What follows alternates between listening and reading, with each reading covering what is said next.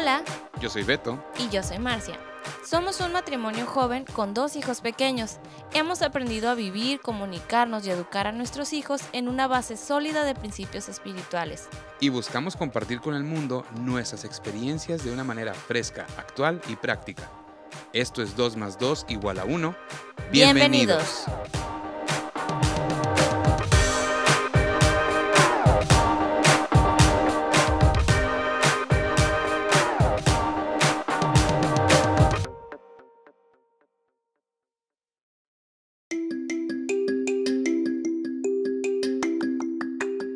Hola amigos, ¿cómo están? Bienvenidos a la parte número 2, a la continuación de la anécdota y del tema de cómo escoger al, al elegido, cómo saber si es el elegido. Y bueno, recapitulando un poquito, les hablábamos de cómo nos conocimos. Platicábamos en el capítulo anterior, pues que ya nos habíamos dicho que nos gustábamos, ya nos estábamos conociendo y todo marchaba muy bien. Eh, en ese entonces yo estaba asistiendo con una terapeuta. Y este, y dentro de mi- del tratamiento que ella me daba, me dice, ¿sabes qué? Pues acabas de salir de una relación, este, date un tiempo. Y yo de veras quería que esto funcionara, quería, mm, no, no que funcionara lo de, lo de Beto y yo, sino yo de verdad quería, quería sanar, quería que, que mi vida mejorara, pues. Entonces, pues yo, si me decían, yo hacía punto y coma, punto y seña de todo lo que me decían. Entonces, em, me dijeron, durante cuatro meses, no, durante seis meses, no puedes hablar, me decía, con, con, no puedes tener, eh, procura no establecer ninguna relación profunda con ningún hombre, hombres en general. ¿Para qué? Para que te des este tiempo de sanar y demás, ¿no? Entonces dije yo, bueno, ok. Eh, y sí, platicaba con mis amigos, pero normal. Este, no que fueran mis confidentes, ni platicarles, ni nada. Y pues con Beto, mucho menos. Entonces yo hablo con él y digo, ¿sabes qué? Pues este es el tratamiento, esto me dijo mi psicóloga. ¿Y qué onda? ¿Me esperas? Porque, porque yo sí, sí quiero hacerlo, este, sí me gustas y todo, pero yo me tengo que arreglar primero. Y pues sí, dijo que sí. Y yo dije, sí, claro que te espero, pues porque yo sabía lo que, lo que había dentro de ella. O sea, yo ya estaba enamorado de la persona. Y dije, no, pues es que yo sí quiero a esta muchacha. Sí, lo que tengamos que esperarnos, ¿no? Y uno, uno como mujer, pues le, le haces la luchita, ¿no? Entonces los domingos y jueves consecutivos yo me iba muy guapa. Era domingo de congre y jueves de congre y pues claro que pues Ah, Le echaba ganitas para, pues sí, me estaba esperando, pero pues para que no se te olvide, ¿no? Yo había me iba. producción ahí. Sí, sí, sí. Este, y pues Willy era nuestro, nuestro Confidente. confidente. Willy, ¿cómo está? Y ya, no, está bien, no te preocupes, todo va bien, te extraña mucho. Y luego, y el Beto le preguntaba por mí y así, ¿no? Y él era como que, ay, nuestro paño de lágrimas, porque la verdad que sí la sufrimos mucho. Este, sí era bien difícil que pasara domingo tras domingo y mucha la tentación de hablarnos, de, ay, pues que me valga y, y sí platicamos. No, o sea, el obedecer en ese tiempo fue muy difícil porque pues estábamos bien enganchados, ¿no? O sea, recién, nos habíamos recién conocido, este, nos gustábamos mucho, la plática había sido muy buena, había mucha química y ándale que no te puedes hablar. Pero en ese tiempo, pues él estuvo trabajando en lo suyo, yo en lo mío, y fue un tiempo bueno hasta que ya llegó, se llegó el tiempo, ¿no? En que, en que nuestra ya pastora nos decía, oye, pues ya, ya estuvo, ¿no? Este, tampoco es castigo. Yo creo que ya, ya pasó el tiempo suficiente. Y, y sí, entonces en vez de ser seis meses, pues fueron cuatro meses. Y ya de ahí eh, Ya empeza- empezamos a salir. Ajá, ya empezamos a salir. Y Beto fue a mi casa y pidió permiso para que pudiéramos andar de novios. Y para todo esto, eh, como, como, las, como las relaciones casi siempre, les, les comparto porque ustedes lo saben, cuando te pones de novio, lo primero que haces es apartarte. Te vas y te apartas del, del círculo de amigos. ¿Por qué? Porque quieres conocerla, porque pues quieres tener una oportunidad y una ventana pues para agarrarle la mano, ¿no? Y agarrarle var- varias cosas. Eh, Entonces nosotros estábamos conscientes de eso que, que podía suceder. Entonces lo que hicimos para no perder a nuestros amigos ni al círculo de amigos, ni tampoco ponernos así como que, pues si ya esperamos cuatro meses y todo y queríamos hacer las cosas bien, pues no darle la oportunidad, ¿no? Entonces, lo que hicimos fue eh, a las reuniones a las que íbamos, a todos los lugares, íbamos con nuestros amigos. O sea, hacíamos la invitación a, los amigos. Hey, ¿qué onda? Vamos a salir con todos. Hey, vamos a, cada viernes vamos a juntarnos todos. Y sí, era, muchos decían, no, pues es que es el pretexto para salir. Sí es el pretexto para salir, pero es el pretexto para salir y conocernos a todos. Y durante ese tiempo se hizo una relación bien suave con todos los amigos que les hemos comentado anteriormente. Hasta que hasta el día de hoy sigue esa amistad con ellos, con, muchísimos de ellos. Entonces, eh, eso forma desde que estás joven, dices tú, bueno, no está peleada mi relación con las, con las amistades. Y esas amistades se volvieron amistades de los dos. O sea, tanto sus amigos como mis amigos. O sea, tenemos, nuestro grupo de amigos son el grupo de amigos de los dos. Sí, tiene amigas aparte, amigos aparte Marcia y yo también, pero nuestra, nuestro núcleo de amigos nuestra más familia, vaya. nuestra familia es, es, tanto de ella como míos, ¿no? Entonces, eh, pues ya le pedí permiso a los papás, ¿no? Y todo cosa que creo que ya no se estila pedir permiso a, los papás, pero yo quería hacer las cosas bien y queríamos hacer las cosas bien y fuimos y pedimos y, ah, pues quiero que me dé chance de venir a... No, y Beto se echó a la bolsa a mi papá. O sea, con decirles que les dice, mi papá le dice baby al Beto. O sea, así. Porque tú me decías baby y él decía, hey, baby, oye, baby. Ajá, y, y este... Así que, pues, de volada se lo, rapidísimo se lo echó a la bolsa, ¿no? Y desde que nos conocimos, nos queríamos casar. Ajá, pero pues ya saben, no teníamos dinero. ¿Por qué no? Porque nuestra idea siempre había sido formar una familia. O sea, desde que lo platicamos en aquel momento, nuestra idea siempre fue formar una familia. O sea, esa meta la teníamos bien clara los dos, formar familia, vivir juntos, hacer vida. Eso siempre había sido una, eso siempre ha sido y siempre va a ser una de las metas que tenemos a, seguir, ¿no? y, en el Inter, eh, pues cabe mencionar que no dejamos de tener contacto con nuestros líderes de jóvenes, les decimos, íbamos al grupo de jóvenes y ellos siempre estuvieron muy pendientes de nosotros, de la relación, de, nuestra relación con Dios. Me acuerdo que, siempre que había algún conflicto o este, sudábamos la gota gorda, ¿no? De, ay, este, ¿qué hacemos? Siempre, eh, ¿cómo está su relación con Dios? ¿Cómo van? Y cuiden eso.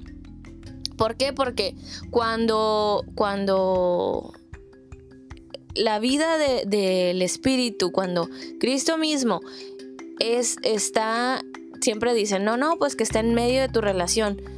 Sí, no.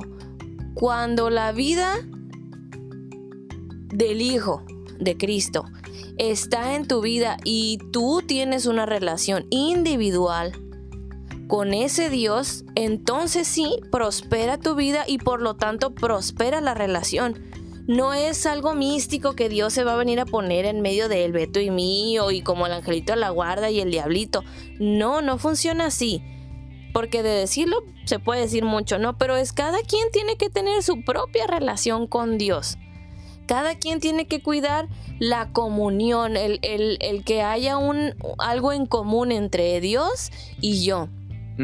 Entonces, ¿para qué? Para que a medida que prospera mi alma y la de él, nuestra relación por consiguiente prospere. Esa era lo que nos estaban diciendo nuestros líderes espirituales. Entonces, cuidaban mucho en nosotros que nosotros estuviéramos cuidando esa relación.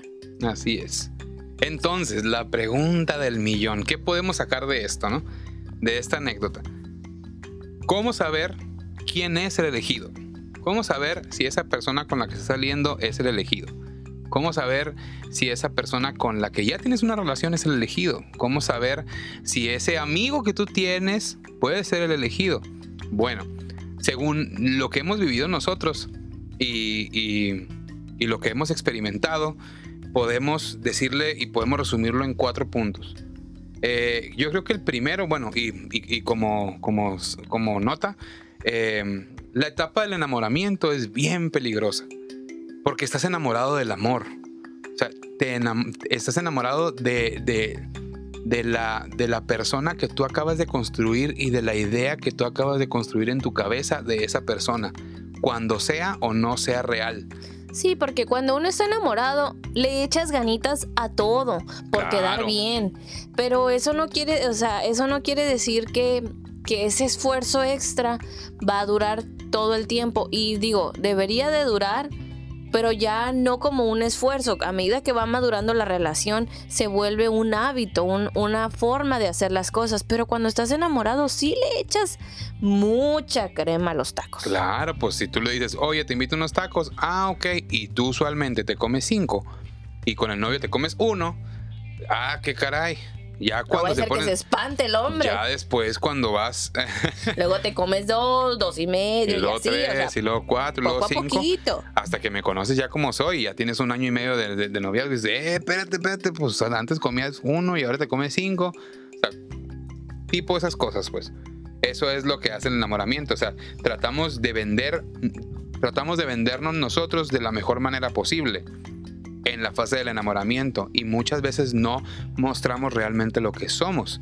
O la otra persona, aunque ve el defecto o aunque ve eh, lo que no te gusta, pues de alguna manera lo justificas y lo haces más llevadero porque de veras quieres que te guste la otra persona. Vaya, pesa más lo bueno que lo que no te gusta porque estás enamorado y así pasa. Pero entonces el construir una relación o más bien el tomar una decisión en base a esa etapa solamente es muy peligroso porque el enamoramiento pasa. ¿Y cuántas veces hemos visto parejas que pasa el enamoramiento y resulta que no era tanto el amor, que no era tanto lo que te quería, que hay alguna hay una discusión fuerte y no es suficiente el amor? Esto no fue lo que me vendieron. Así es, y mm, mejor no, siempre no. Y, y, en- y en- y hablando del enamoramiento, es no, cimen- no cimientes tu relación en base a la relación sexual. Porque ahora está muy en boga de que pues te conozco y antes de, de conocer a tus papás ya te conozco de... A veces no me sé ni tu nombre, ¿no? Y Sí. ya.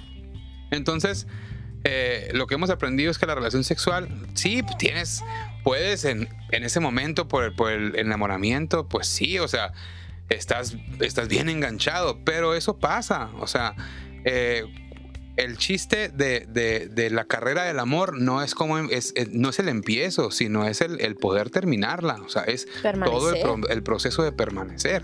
Así es. Entonces, bueno, esa es como una, como una nota, ¿no? Paso número uno, bien importante, y Marci lo mencionó ahorita, es que creamos en lo mismo. Que creamos en lo mismo. Eh, que hables el mismo lenguaje, como decía Marcia, ¿no? Eh, por ejemplo, nosotros que somos cristianos y creemos en Dios, nuestro lenguaje es, es, es Él. Nuestro lenguaje es cuánto hemos aprendido de Él, cómo aplicamos esa enseñanza para nosotros. O sea, sabemos de qué hablamos cuando, cuando tenemos una, una conversación. Sé de, sé de lo que ella me está hablando. Ella sabe de lo que yo estoy hablando. Creemos en lo mismo. Y porque creemos en lo mismo, vamos construyendo una vida en base a eso que creemos. Así es, nuestra base de valores, de, de principios es, es la misma. No, no tengo, no voy pisándote ni atropellando tus creencias ni en las mías, porque acordamos desde un principio lo mismo. Y cuando alguien va teniendo una revelación o un en- una manera de ver las cosas más claras, invita al otro y te lo platica y dices, ah, ok, ya me cayó el 20, pero todo es en, en- en lo mismo. Así es. Bueno, y el paso número dos, que lo que hemos aprendido, es que tengamos visiones y metas similares. Ajá. Em, ¿A qué nos referimos con esto? No necesariamente es en cuanto a los detalles porque cada persona, como platicamos en episodios anteriores, cada persona es, es un mundo, ¿no? Pero sí en las cosas generales. Por ejemplo, lo que Beto y yo acordamos sin saber, sin darnos cuenta, era cómo queremos la casa, cosas esenciales. Por ejemplo, ¿quieres tener hijos? ¿Cuántos hijos quieres tener? ¿A qué edad te gustaría casarte? ¿A qué edad te gustaría empezar a tener hijos? Eh, por ejemplo, eh, si vamos a tener un mismo si vamos a juntar nuestras, nuestras cuentas de, eh, de dinero o si cada quien va a pagar ciertos gastos, tú unos y yo otros, cómo vamos a negociar esa parte, si nos vamos a casar por bienes separados, si nos vamos a casar por bienes mancomunados, em, qué opinas de, de, del sexo, eh, el plan de vida. Plan de vida. ¿Cómo te gusta que te amen? Si te gustan, si, si sientes que, si te sientes amado con regalos, eh, con cariños, con palabras, con apapachos. Pero eh, sí son temas que, que son vitales de platicar. Por ejemplo, cómo si acuerdan tener hijos, en base a qué los quieren educar, eh, qué tipo de vocabulario, si permiten, si van a permitir que se consuma azúcar, este, en los hijos, cuánto, ¿no? En, fin, hay, hay, muchos detalles que es bueno acordar. ¿Por qué? Porque entre más temprano los acuerden, menos conflictos van a tener en el matrimonio ahora sí que no va a ser, oye, esto no era lo que tú me dijiste antes de, casarnos, ¿no? No, ya estaba todo dicho. Se habló con libertad desde el principio. Así es. Y si no, con esa misma libertad, si no estás de acuerdo, pues entonces, sin que haya ya un lazo de por medio, con libertad se pueden separar y tomar cada quien su camino, ¿no? Esa es la idea de, del noviazgo de que puedan tomarse todos esos acuerdos antes del matrimonio, antes de tomar un contrato, un compromiso para toda la vida. Así es. Y el tercero es que se complementen. O sea, por ejemplo, eh, siempre, siempre buscamos a, alguien mm, que sea un poco diferente a nosotros, puesto que vemos nuestros errores y vemos qué es lo que nos falta y ves en la otra persona. Por ejemplo, si yo soy inseguro eh, y veo a alguien que es bien seguro, eso me, eso me puede gustar de esa persona. Es decir, ay, mira qué seguridad, o mira cómo le habla. Por ejemplo, pasa mucho de que una persona retraída dice, no, pues es que me gustaría alguien que, que, tenga amigos para yo poder pegarme y, poder también tener amigos. Entonces, buscamos mucho siempre el complemento y eso es bueno. Es bueno porque si, imagínense, dos personas que son fiesteras y se juntan y, sí, y andan para todos lados juntos en la fiesta, ¿quién va a ser el que va a tener la palabra si sabes que ya, bájale. debemos de estar en casa o, digo, pongo ese ejemplo porque es un ejemplo que a todos nos ha pasado. Y, podemos tener eh, los mismos gustos, por ejemplo, esto de las fiestas, ¿no? A lo mejor alguien dijo, ay, pues a, mitad, a, los, a los dos nos gusta este andar de, de, fiesta. Va, está bien. Pero dentro de esos gustos siempre debe de haber uno que, hay, que haga el punto de equilibrio. Vaya, que si uno es muy acelerado, el otro puede ser un poco más calmado para que ayude al acelerado a calmarse. Pero al mismo tiempo, el que es acelerado impulsa al calmadito porque hay ocasiones en las que no puedes ser calmadito, que necesitas poner más ímpetu en las cosas, este, animarte más, ¿no? Entonces, uno ayuda a bajar y el otro lo empuja hacia arriba, de tal manera que haya un punto de equilibrio, que se complementen uno al otro. Porque si los dos están en el mismo sentir, en la misma frecuencia todo el tiempo, puede ser que no conquisten nada, que se queden estancados en una situación, por ejemplo, si los dos son sumamente desorganizados económicamente, pues puede ser que no conquisten el área de las finanzas, que no puedan tener organizados sus gastos, que estén endeudados, que no puedan comprar eh, a futuro, que no puedan, que no puedan comprar una casa, un carro, demás. Eh, por ejemplo. Entonces sí es importante considerarlo. Y esto no es... no quiere decir que no se pueda cambiar. No, se puede trabajar. Pero si desde un principio se dan cuenta de cuáles son las diferencias de uno y del otro y de qué manera se complementan, pues es más fácil trabajarlo desde un principio, es más fácil conciliar, es más fácil ponerse de acuerdo desde antes de estar casados. Así es. Digo, eh, y, como lo hemos mencionado en, capítulos anteriores, por ejemplo, yo soy una persona que sueña muchísimo. yo soy una persona que construye muchos sueños.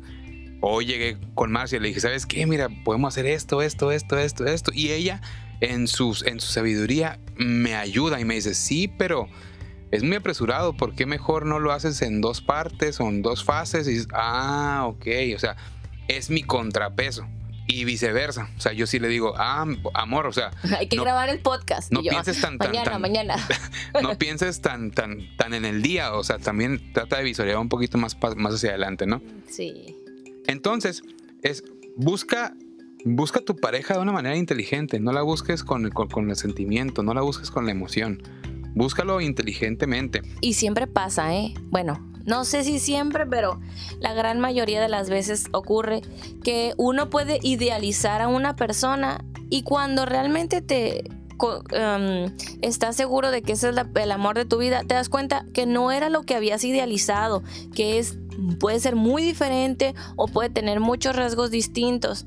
¿Por qué? Porque todo el mundo quiere el, príncipe azul o, o la muchacha de las películas de Hollywood, cuando no es la vida real. Entonces, buscar a tu pareja de manera inteligente significa buscarla sin, a lo mejor, sin que estés enamorado en ese momento, sin que haya una atracción física en ese momento. Puede ser que sea tu mejor amigo y no te hayas dado cuenta. Puede ser que sea alguien con el que has convivido por mucho tiempo, que conoces, que te llevas bien, que disfrutas su compañía y no lo hayas considerado.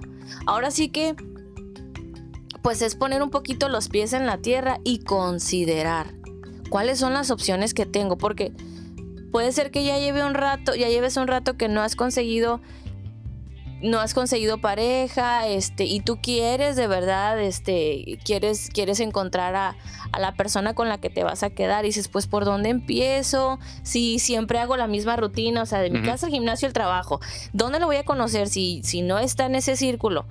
Bueno, pero si te permites conocerlo de otra manera, darte el tiempo, no es lo mismo platicar con él todos los días de, ay, hola, ¿cómo estás? Y de pasadita, que de verdad tener una conversación profunda donde se conozcan.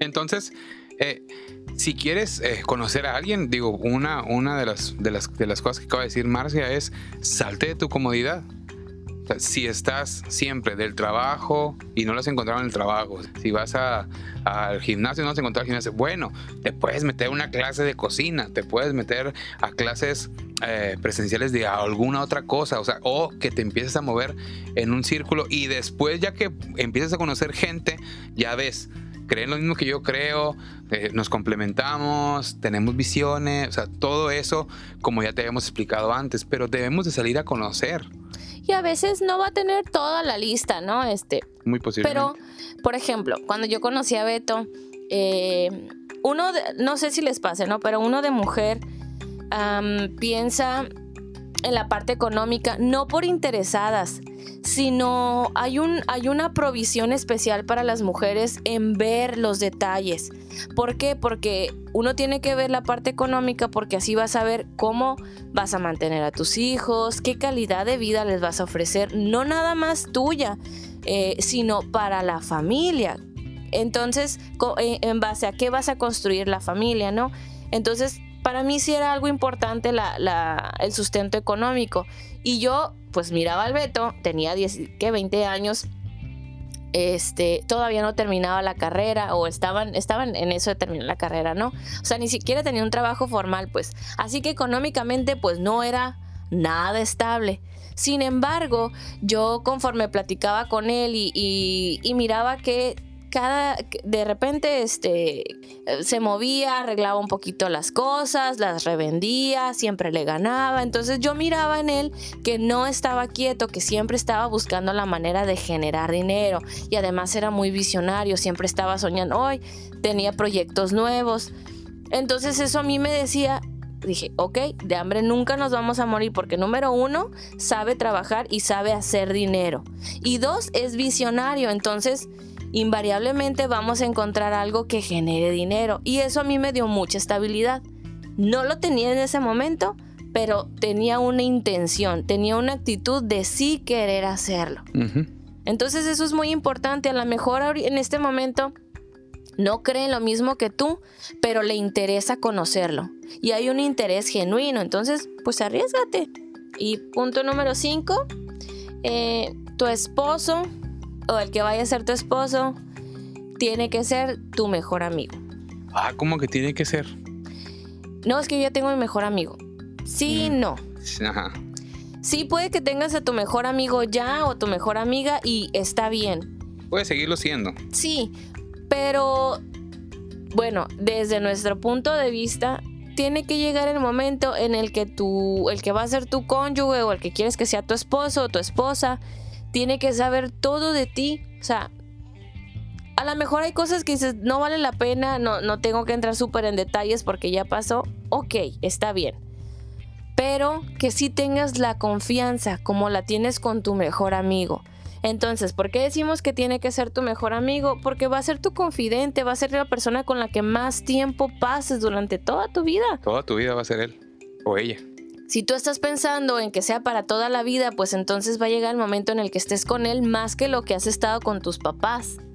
Por eso es que tiene que ser tu confidente, que sepa todo de ti, que tengas la confianza de mostrarte tal cual eres, porque vas a convivir con esa persona mucho, mucho tiempo. Por eso es importante. Y cuando no lo es, cuando ah, nos ocultamos cosas, cuando hay secretos, nuevamente la relación empieza a fracturarse. Y hay mentiras, pequeñas mentiritas, este, que se ocultan. No, pues es que no le voy a contar. Hay dichos que dicen, pues ni todo el amor ni todo el dinero. Miren, todos esos dichos fisuran las relaciones. Y algo bien importante eh, para, para, para, dejar bien en claro esto, eh, la palabra lo dice bien, bien, bien claro en, en, en Amos 3.3, que dice, si caminan dos juntos, es porque están de acuerdo. Y así como dice Marcia, de que eh, tu esposo debe ser tu mejor amigo, igual y en este momento no lo es, y tú ya estás casado y no es tu mejor amigo, bueno, empieza a hacer ejercicios de, de, de confianza ténganse confianza, hablen entre ustedes y digan, ¿sabes qué? Pues sí queremos llevar esto a un nivel diferente. O sea, no quiero solamente, ah, ah bueno, ya estoy casado y que sigue, pues no sea, que la vida siga. Ese no, es el, fin del matrimonio. El fin del matrimonio es generar un legado, es generar una, vida diferente para tus hijos, para nuestros hijos. Es, es, es verte de una manera más grande, no solamente como, como yo como persona, sino ahora que somos uno como familia. ¿A dónde vamos a llegar? Y miren, Beto y yo somos, nosotros creemos en la familia, creemos en, el matrimonio de hombre y mujer con hijos. Eh, creemos que ese es uno de los propósitos del matrimonio, generar descendencia. Pero si tú dices, ¿sabes qué? Este, yo no quiero tener familia, ok, va. ¿Cuál sería el propósito de tu matrimonio? Que entre dos personas se complementen. Siempre es mejor dos que uno, pero dos que hagan unidad. Aquí lo importante es la unidad. ¿Y cómo puedes, qué ejercicios puedes hacer de confianza? Em, recuerdo que dentro de los cursos de matrimonio que a nosotros nos, llegaron a dar, eh, pues era platicar un poquito de cómo se sienten uno con el otro. No, no necesariamente qué es lo que quieres, sino platicarle cómo te sientes en ciertas situaciones y cómo te gustaría sentirte.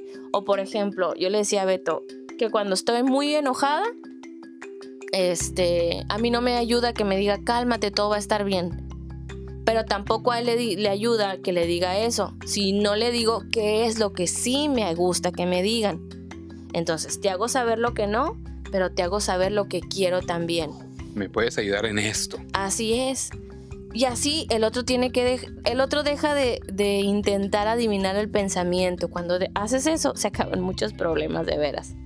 Y eso significa hablarse verdad que en este proceso de matrimonio que hemos vivido Marce y yo lo hemos ido aprendiendo en base a la marcha. O sea, es ok, vas, vas viendo y entendiendo y muchas veces, ah, ok, ¿sabes qué? Pues otra vez vamos a ponernos de acuerdo. Otra vez vamos a hablar cómo nos sentimos. O sea, es, es un proceso que nunca se acaba y es una mejora continua y es, y es mejorar primeramente nosotros para que el matrimonio eh, salga beneficiado, para que nuestros hijos salgan beneficiados. Así si, Si, tú no confías en la persona que va a ser tu esposo o esposa, eh, ahí es una fisura, como dice Marcia. Ahí empiezas a, empieza todo, todo desde un punto de vista eh, fracturado. Entonces no esperemos que nuestra relación mejore si no arreglamos primero la base. Y, y también es bien importante que tú valores eh, cómo se comporta esa persona con su familia. En, por eso es bien importante el, tiempo de ser amigos. antes de ser novios es bien importante ser amigos porque en la amistad tú te das cuenta de cómo es esa persona realmente, cómo le habla a sus papás, cómo se lleva con sus amigos, cómo se lleva con sus hermanos, los hábitos que tiene, porque esos son los hábitos y esa es la forma de resolver las cosas que se va a llevar al matrimonio.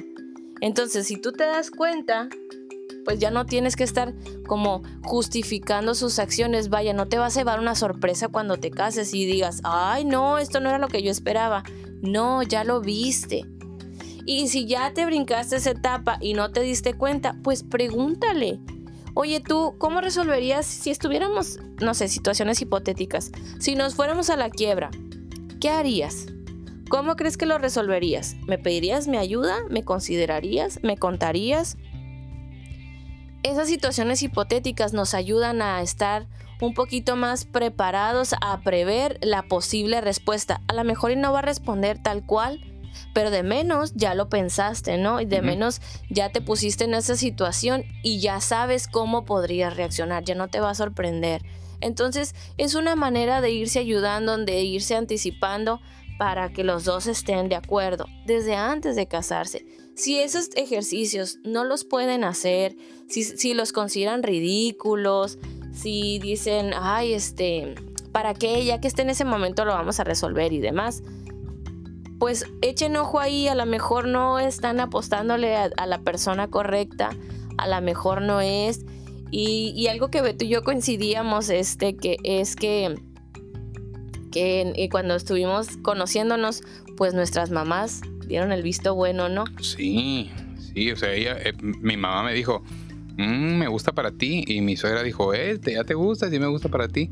Entonces, eh, recuerda que, que, Siempre en la multitud de consejos está la sabiduría y entre más personas los puedan ver cómo se llevan, cómo, cómo, cómo es su relación y entre más vistos buenos tengan ustedes de gente que, que realmente les importa y saben que quieren lo mejor para ustedes, eh, son, son buena señal. Son buenas señales, son buenas señales. No que lo tengan que aprobar, pero Ay, pero... La... Que sientas el apoyo. Sí, y además es una manera de tantear el, terreno, de ver cómo te perciben los demás, porque tú puedes percibirte de cierta manera, pero desde adentro de la relación. Cuando los demás la vemos desde afuera, percibimos lo que realmente hay, lo que se ve, y este, y a veces sí, y a veces no. Sí, muchas veces estamos, estamos cegados en el enamoramiento, de decir, este es, este sí, y todo, y toda la gente que está alrededor casi casi te dice, amiga, date cuenta, por favor. Entonces, básicamente es eso. Es, Ay, qué aburrido. Y te separas como el bebé, ¿no?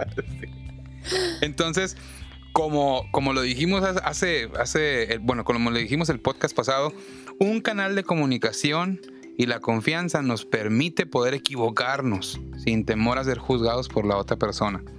Es decir, ¿sabes qué?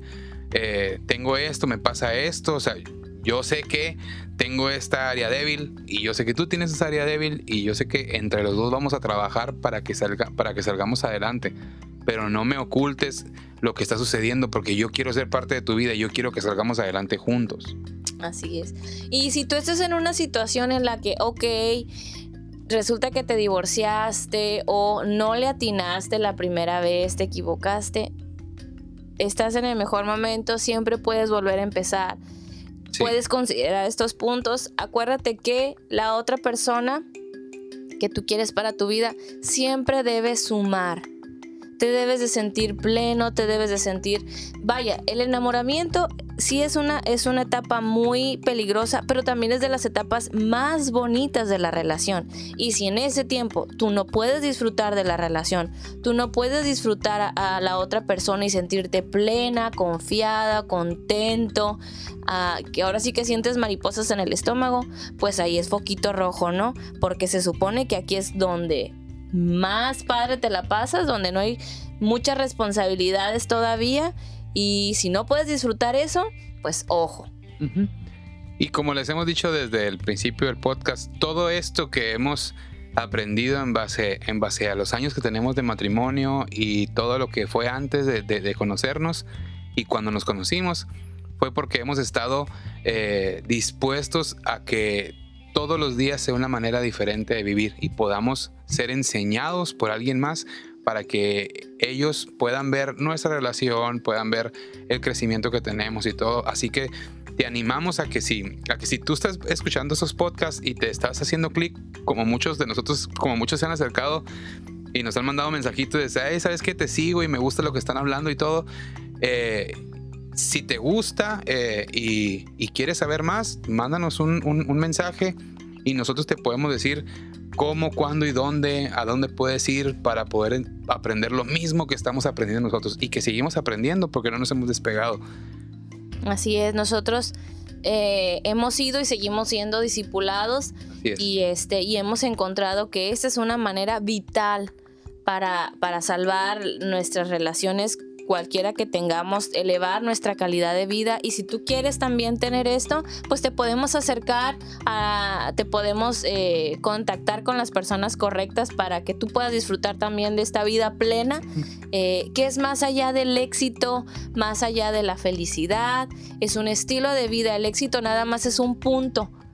El que, en el que puedes llegar a alcanzar y lo demás es bajada, pero la plenitud es un constante, constante disfrutar, constante permanecer en paz, más allá de estar alegre, porque la alegría también va y viene, es una emoción, pero la paz, la tranquilidad, esa sí puede permanecer en tu vida. Si tú quieres vivir de esa manera, escríbenos y te podemos contactar. Así es, y como y cómo sabemos que esto funciona, porque hemos visto nuestra vida y nuestra familia ser salvada. Y así como se llama el nombre de la congregación, Salvemos nuestra familia, Así somos nosotros. Hemos sido salvados desde chicos, salvados siendo jóvenes, salvados siendo novios y ahora somos salvados siendo familia. Y bueno, hasta este momento damos por terminado nuestro podcast. Que si te quedaste hasta el final, qué bueno. Te recordamos que si, que si quieres eh, saber más de lo que somos nosotros, en dónde a, a dónde asistimos y en dónde somos enseñados, aquí están nuestras redes. Ahí está el Facebook, el Instagram y te podemos canalizar. Somos Beto. Yo soy Marcia. Nos vemos. Hasta la próxima. Bye.